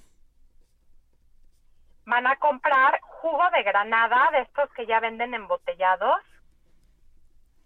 Ajá. Necesitamos también pistaches, Ajá. sal, pimienta y un chorrito de aceite de oliva. Ok. Mira qué fácil va a ser. Vas a poner en un bowl jugo de granada En un bowl. Ajá. Con un poquito de sal, Ajá. chorrito de aceite de oliva, Ok. una cucharadita de orégano seco Ajá. y una y una cucharadita del tomillo fresco picado. Tomillo fresco. Ujú. Eso lo vas a revolver súper bien Ajá. y lo reservas en el refrigerador. Ok. Y por otro lado vas a rebanar tu sandía. A mí me gusta cortarlo en cubos no muy chiquitos para que no se desagüe, sino que tengas, como ya sabes, esta mordida rica, fresca de la sandía. Entonces cortas cubos como de unos 3 por 3 centímetros o 4 por 4, o sea que sí se sienta la mordida rica. La vas a colocar en un bowl, también como para servir tu ensalada, Ok. y le vas a desmoronar por encima el queso de cabra o el queso feta. Ok. Y agregas pistaches por encima. Agregar pistaches. Ok. Una vez de que la vas a servir, sencillamente la vas a rociar con el aderezo que preparamos con el jugo de granada y que tenías en el refrigerador. Ok. Y ya está listísima tu ensalada de sandía. Perfecto. Oye, qué rico, ¿eh? Además, muy sencillo, muy fresco. Y se ve y suena muy rico. A ver. Está. Bueno, para los que nos vienen escuchando, señoras y señores, tomen nota. Ahí les va. Hay que comprar una sandía sin semilla. Hay que comprar también tomillo fresco, queso de cabra o queso feta, cualquiera de los dos. Además, un frasco de orégano seco, jugo de granada, pistaches, sal, pimienta y aceite de oliva. Bueno, ¿qué es lo que vamos a hacer primero? Poner en un bowl jugo de granada con un poco de sal, un chorrito de aceite de oliva, una cucharada del orégano seco y también una cucharada de tomillo fresco ya picado.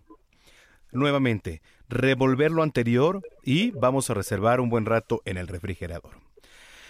Segundo, vamos a rebanar la sandía, pero no la rebane en rebanadas tan pequeñas, sino pues medianas, digamos, para que pues se sienta más rico a la hora de morderlo, ¿no? Un 3x3 o 4x4 quizá. Vamos a colocar en un bowl y arriba le vamos a desmoronar queso de cabra y también pistaches por encima. Así se los vamos a, a desmoronar. Y ya después lo que usted tenía en el refri, que es este jugo, lo vamos a rociar, que bueno, se convierte en un aderezo, ¿no? Vamos a rociar este aderezo que estaba en el refri, que tiene que ver con el jugo de granada, la sal y el chorrito de aceite de oliva que previamente ya estaba en el refrigerador. Y tan tan tenemos nuestra ensalada mediterránea de sandía lista para degustar, Pau.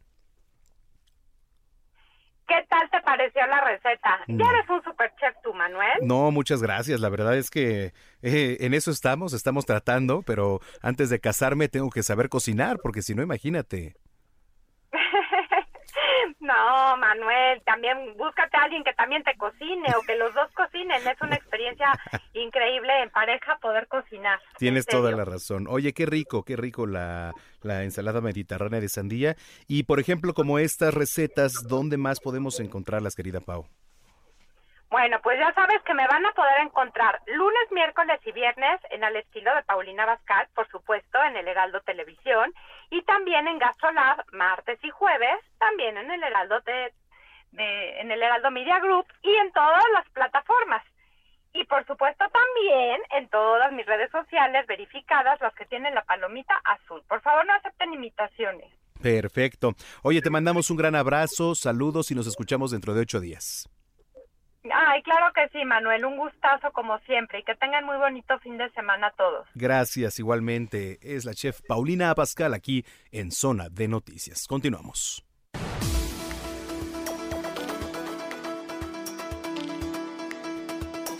Las 3 con 18. A ver, la automatización de farmacias con robots, pues a ver, prácticamente es una realidad en nuestro país, ¿no? De- dependiendo de diferentes empresas, que además este, está dando soluciones para automatizar el almacenamiento, la dispensación de medicamentos en, en muchos de los establecimientos. Vamos a platicar del tema, que es el poder de la automatización en las farmacias de nuestro país.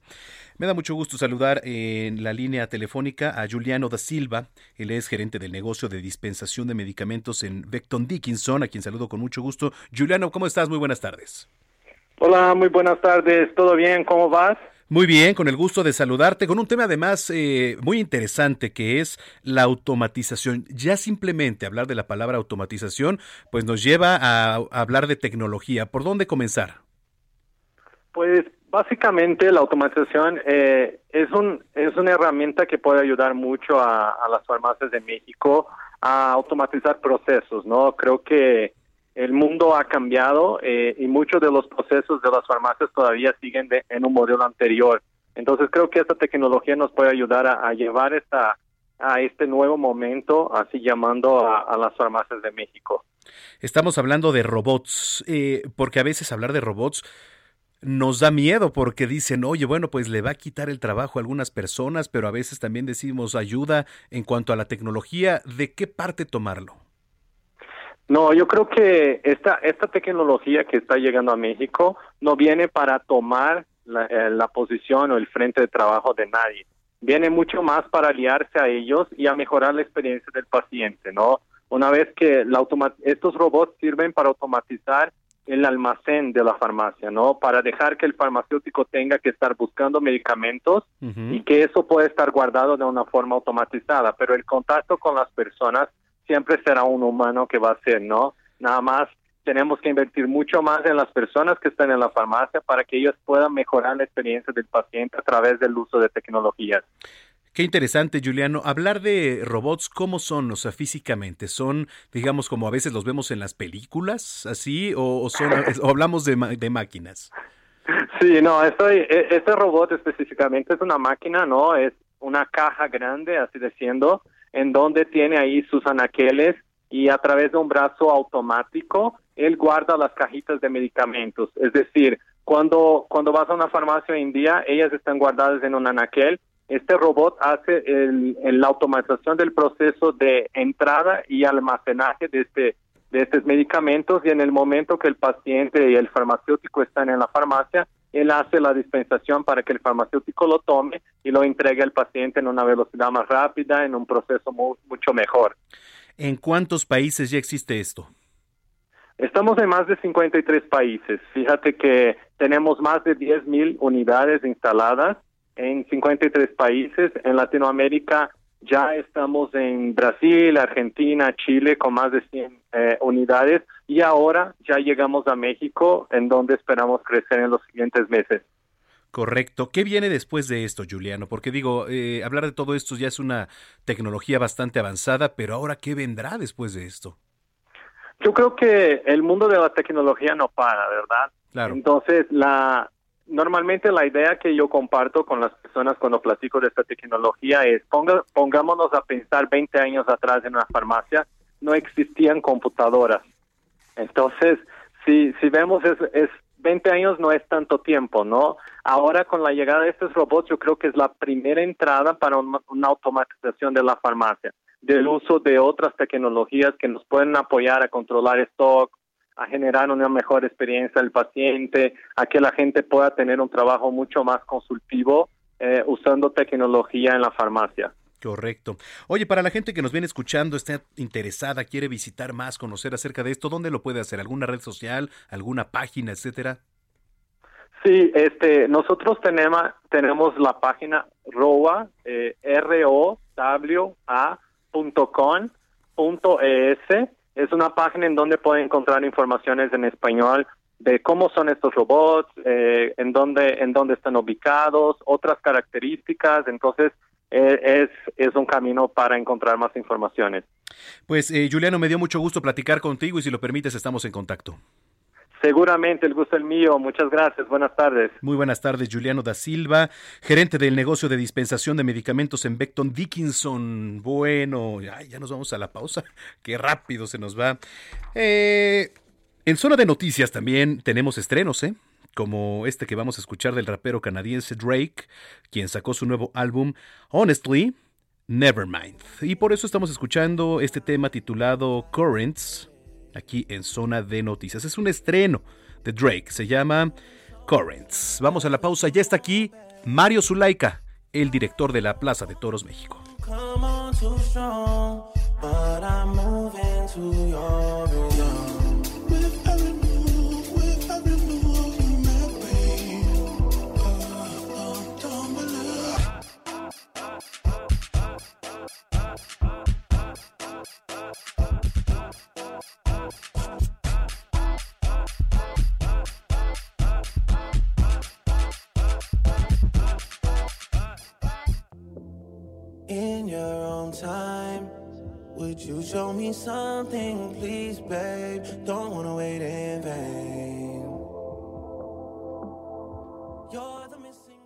Vamos a una pausa y regresamos con Manuel Zamacona a Zona de Noticias.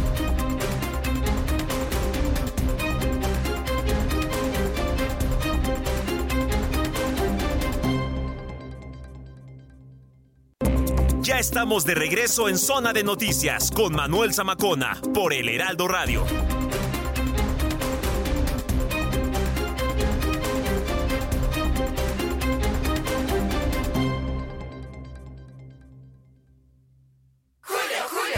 Aprovecha pantalla LG de 55 pulgadas 4K UHD Smart TV a solo 9,990 pesos y además 30% de descuento en bocinas y bafles. Sí, 30% de descuento. Con Julio lo regalado te llega. Solo en Soriana. A junio 23. Aplican restricciones. Válido en Hiper y Super.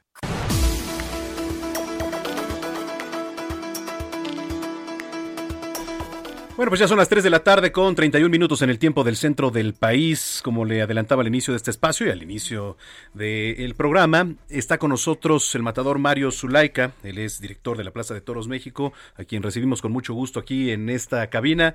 Mario, bienvenido, ¿cómo estás? Bien, bien, muchas gracias, muchas gracias por este espacio, sobre todo por eh, el diálogo abierto sin fanatismos, ¿verdad?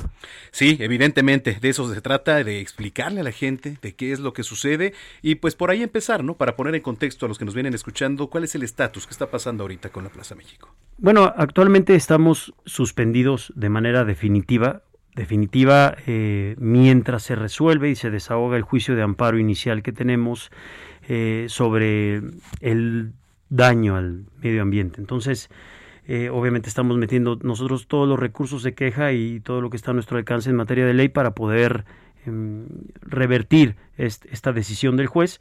Y todos los eventos que teníamos programados taurinos, solo y únicamente los taurinos, se, se, se diferirá su celebración hasta que podamos contar con este con este con esta resolución ob- obviamente a favor de la, de la empresa no Sí, por supuesto.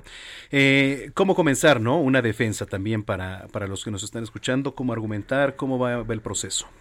Eh, pues es, es un proceso largo, ¿no? No, no es un proceso tan inmediato. Al final, eh, nuestros argumentos tienen que ser revisados por un tribunal colegiado del circuito, así como la misma decisión del propio juez al haber firmado esta suspensión. Digo, vale la pena eh, y, es importante resaltar todo el impacto mm, de fuentes de trabajo que se generan en la Plaza de Toros.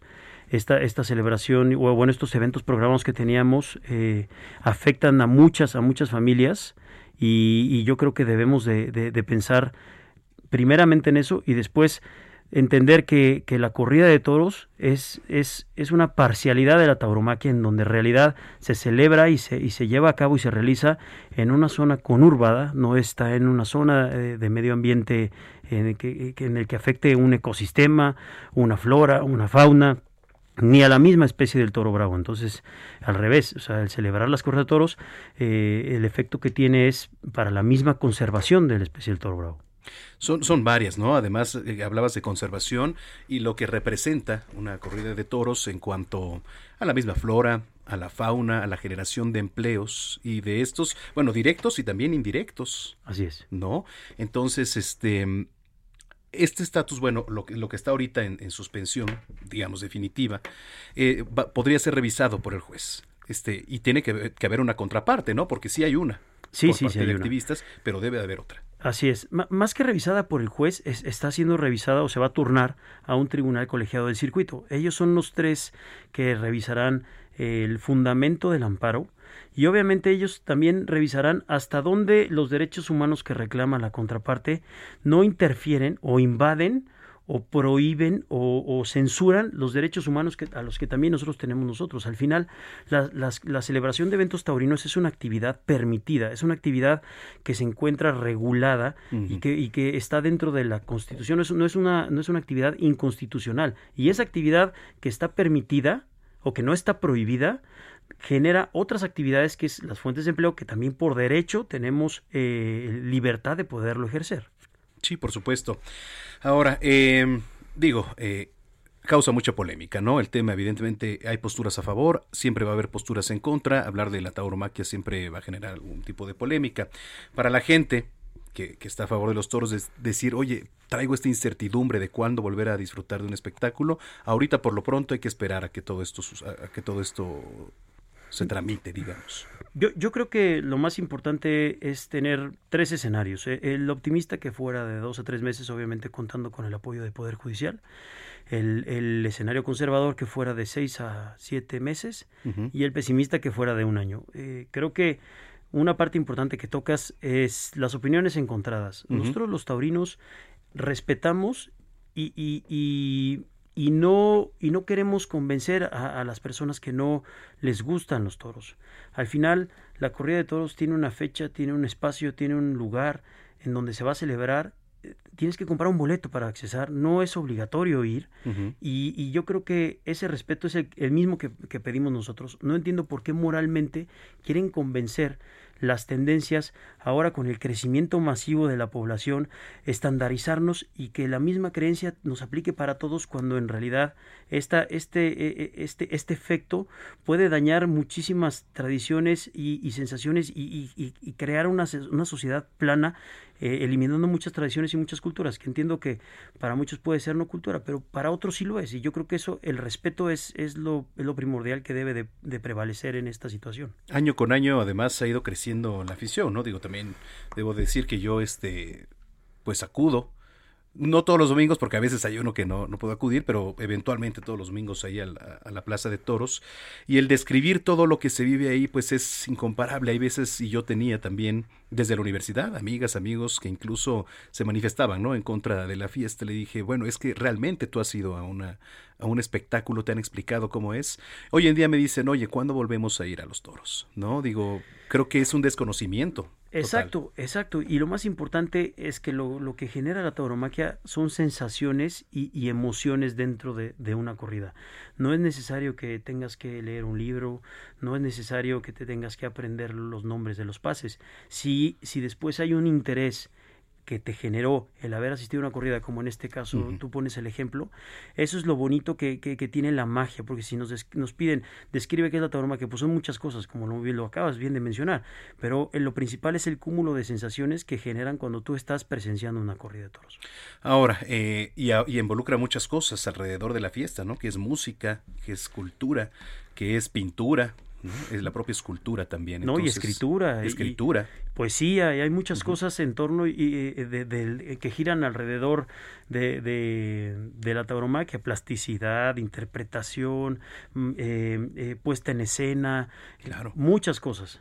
Oye, eh, bueno, en cuanto a espectáculos taurinos, ahorita está la suspensión, pero la plaza sigue activa, recibiendo todo tipo de espectáculos. Sí, la plaza tenía un calendario eh, paralelo a, a las corridas de toros, que son los eventos masivos, eh, deportivos, musicales, que esos, esos eventos se pueden celebrar sin ningún problema, aunque hay que recalcar que el espíritu de la plaza de toros pues, es celebrar eventos Claro, taurinos. ¿no? por supuesto. Eh, hoy tienen espectáculo, por cierto. Hoy tenemos el concierto del Fantasma y los dos carnales a las 9 de la noche para todos los que quieran asistir. A las nueve de la noche. Bueno, oye, este, agradecerte, Mario, eh, por haber venido, por pues exponer este tema que es muy importante, ¿no? Hacer ruido, explicarle a la gente, taurina, no taurina, qué es lo que está sucediendo, qué es lo que involucra la fiesta brava, ¿no?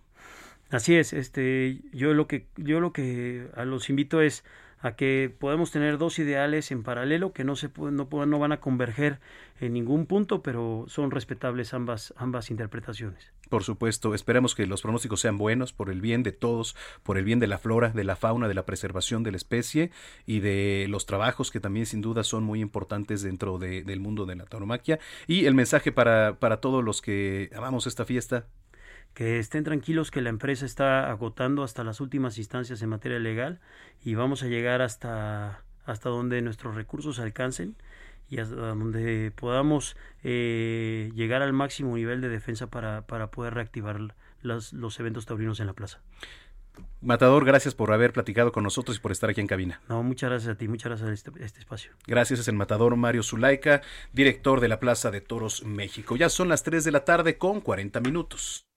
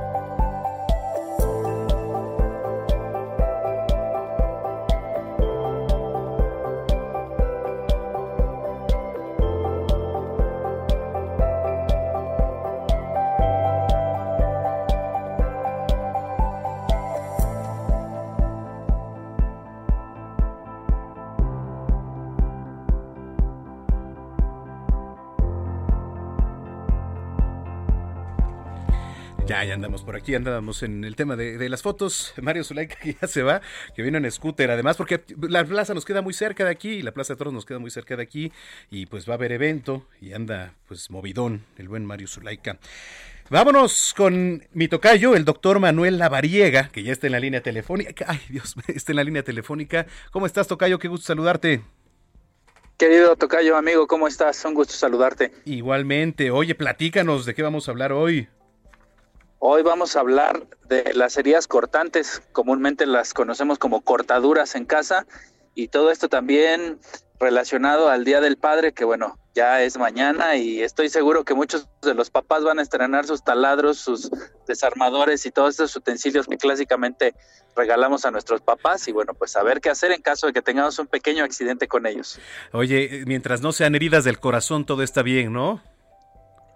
Eso, hay algunos que ya están acostumbrados, ya tienen cicatrices, pero bueno, Correcto. vamos a platicar de esto.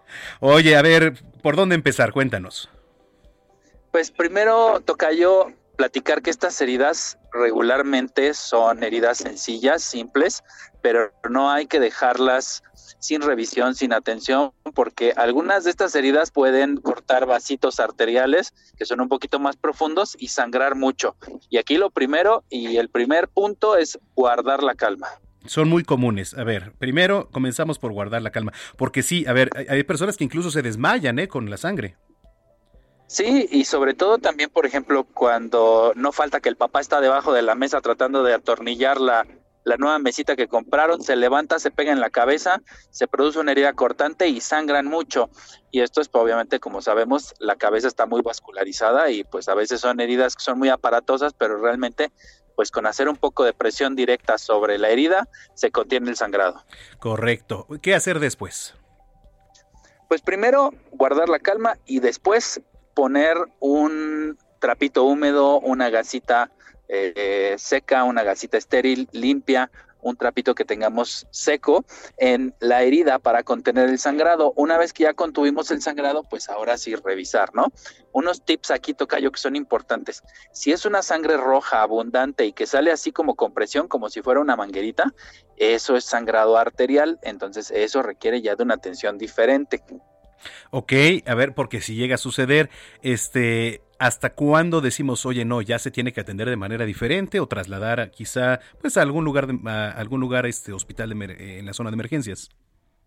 sobre todo cuando sea un sangrado muy profuso, que sea un sangrado rojo brillante, que no pare a pesar de la presión directa y también que tenga una fuerza, es decir, que salga como una manguerita, como una fuente, entonces ahí sí tenemos que tener mucho cuidado porque seguramente se trata de un sangrado arterial.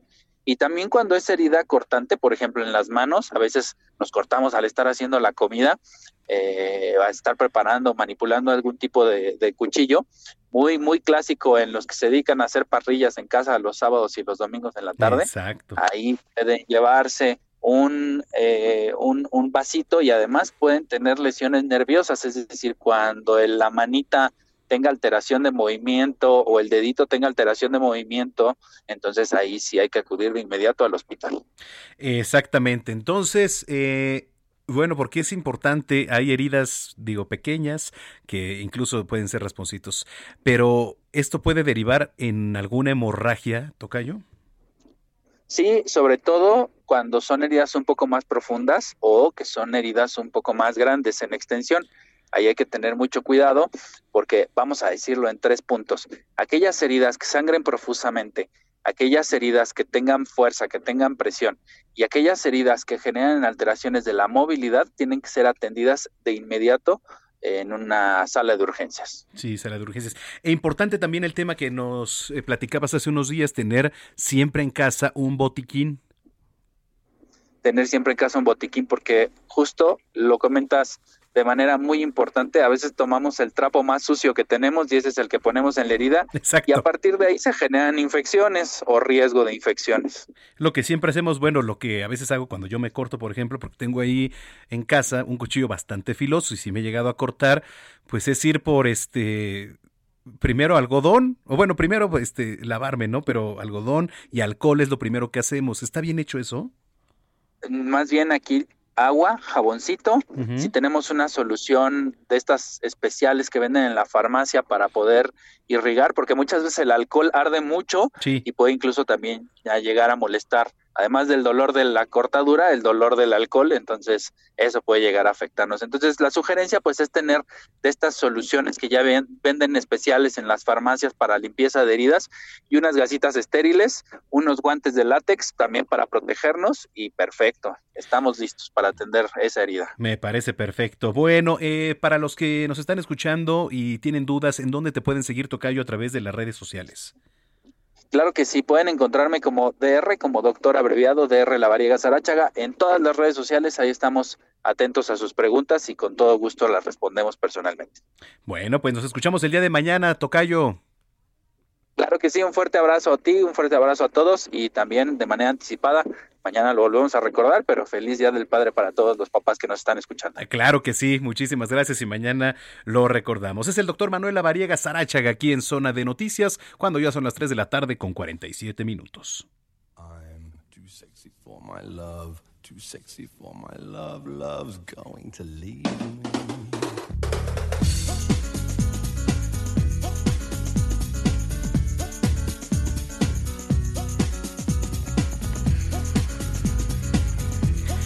Bueno, pues llegó la sección de sexualidad aquí en este espacio para cerrar con broche de oro, que en la semana me encontré con mi querida Steph Palacios, nos saludamos, estuvimos ahí conviviendo un buen rato y está en la línea telefónica. ¿Cómo estás? Qué gusto me dio verte, Steph. Ay, mi querido Manuel, a mí también me dio muchísimo gusto por fin, eh, pues, pues verte, ¿verdad? Convivir un poquito. Ya quedamos que voy a ir a cabina contigo, entonces estoy muy feliz.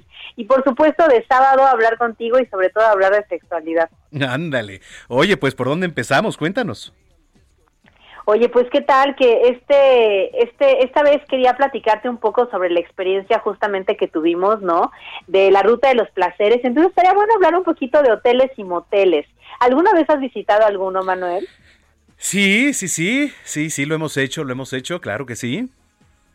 Es que sabes qué? que hay mucho tabú en esos lugares porque se piensa que son que son lugares sucios, que son lugares cochinos, ¿verdad? Que solamente van eh, personas de la vida galante, cómo voy a llevar allá a mi novia, cómo me voy a parar ahí. Pero vamos a quitarles un poco esta esta onda de que sean algo sucio porque realmente son lugares que están diseñados para disfrutar, para tener para tener placer, ¿no? Y no importa ahí si gritamos, no importa si hacemos sonidos raros, ¿verdad? Claro. A diferencia de que cuando estamos en casa y a lo mejor están pues hijos, familia o que te vaya a cachar el papá, la mamá, ¿no? Es mejor pues ir a un lugar en donde es pues completamente seguro.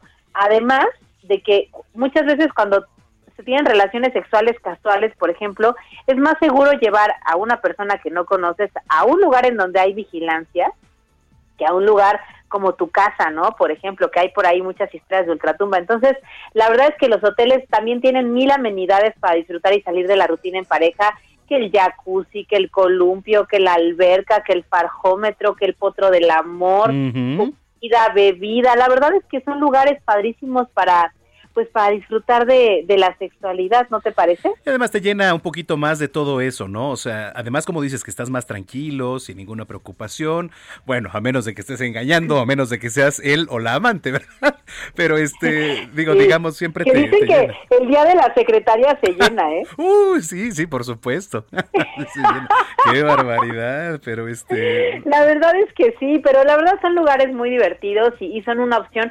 Miren, en México en general es un país en donde tenemos una gran cultura de los hoteles y de los moteles y de los love hotels más.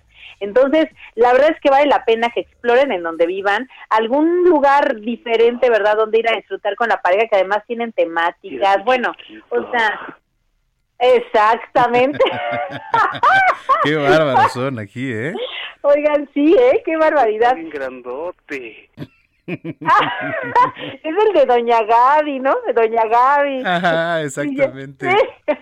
Ay. Oigan, sí, y por supuesto disfrútenla con la experiencia de Prudence Unique, que es el pues nuevo condón de Prudence que, a ver, está increíble porque está increíble porque no es de látex, es de una resina sintética AT10 que se adhiere a la piel del pene, por lo cual se siente como si no trajeras condón, verdaderamente, porque aparte es 10 veces eh, más delgado que el látex y es ultra resistente. Es una maravilla, tiene una forma de colocar on- con tiras pull-up que se olvidan de que apretar la burbujita para que no se vaya a romper y que guarda aire, trae lubricantes y la verdad también se puede guardar en la cartera, ¿no? A diferencia de los comunes que pueden maltratarse. Este, esto es tecnología pura, ganó un premio de Bill y Melinda Gates que tienen que probar, así que si quieren ponerse un preservativo, protegerse y por supuesto sentir que no traen nada, pues ahí a, a darle con el changote, pero al natural, pero protegidos con Prudence Unique. que además este pues tuvieron este pues esta activación en la semana no este ta- tan, interesante ahí con la visita de, de moteles porque además Tlalpan es una de, la- de las avenidas más conocidas por tener moteles no y este y cuántas historias no ha de ver por ahí Sí, fíjate que hasta yo aprendí, yo no sabía, por ejemplo, Manuel, que Tlalpan tiene eh, mujeres que se dedican al trabajo sexual y muchos hoteles, porque ahí en los años 30 había fábricas y pues se pensaba en los trabajadores, ¿verdad? Pobrecitos que salían bien cansados. Pues bueno, pues ahí tenían para escoger. para eso sí exactamente oye pues este ahí está digo para que no pase desapercibido oye este las redes sociales para los que nos vienen escuchando Por favor, síganos en Condones Prudence y Décate México Educación Sexual Gratis. Adquieran los productos de Prudence también en la tienda en línea. Y síganme a mí como Steph Palacios. Y por favor, mándenme por ahí esos sonidos, ¿no? Para incluirlos en mi canal que están bien buenos. Bueno, hoy este, te esperamos dentro de ocho días por acá. Sí, ahí nos vemos. Muy feliz. Les mando muchos besos. Te mando besos, Manuel. Igualmente, gracias igualmente, Steph Palacio, sexóloga, Bye. aquí en Zona de Noticias. Oiga, que por cierto, espérenme, es que estoy subiendo aquí a las redes sociales una historia. Es el Día Internacional del Surf. Los amantes de las olas también tienen su día, por supuesto, ¿no? El tercer sábado de junio celebramos el Día Internacional del Surf, que ha sido iniciativa, por cierto, de la revista Surfing Magazine y Surfrider Foundation en el año 2004, fíjese, ya tiene sus años, ¿eh? ¿Por qué se celebra? No solo se trata de rendir homenaje a esta actividad recreativa o disciplina deportiva. El elemento central de la celebración de este día tiene que ver con hacer conciencia acerca de la preservación, de la conservación de nuestros océanos. Si no conocemos mucho sobre el surf, podemos decir pues que es una actividad o un deporte acuático que consiste en deslizarse sobre las olas del mar a gran velocidad y sí digo, tiene parte de eso, metiéndose de pie sobre una tabla. Sí se requiere de mucha ver, destreza, práctica, entrenamiento, equilibrio. Si quiere practicarlo, pues es recomendable asesorarse con un buen instructor de surf. Así que, pues ahí está. Muchas felicidades a todos los que practican este deporte que es el surf. Bueno, nos vamos con la última rolita, ¿no? Mi estimado Héctor Vieira. Para finalizar la selección musical de hoy, nos vamos con un estreno del rapero French Montana, Drive By, lanzado como un sencillo, por cierto, esta semana. Está buena la rola. Drive By de French Montana. Con esto nos despedimos, agradeciéndole, como siempre, su preferencia. Mañana tenemos una cita aquí en punto de las 2 de la tarde. Día del Padre, vamos a estar dando regalos aquí en Zona de Noticias, así que esté muy pendiente. Gracias, nos puede seguir en arroba Samacona al aire. Yo soy Manuel Zamacona. Que tenga una excelente tarde de sábado y nos escuchamos el día de mañana. Pásela bien y hasta entonces. Montana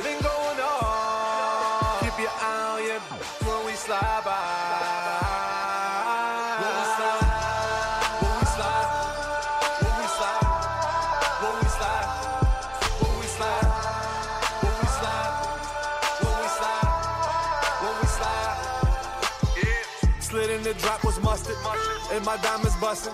Moonwalking walking like Usher, two decades plussin', right in the moment. I look up at the ceiling, do it young, you a hero. To live long, you a villain. I so got the mailbox, sip hand and pill pop, trench coat with that shot.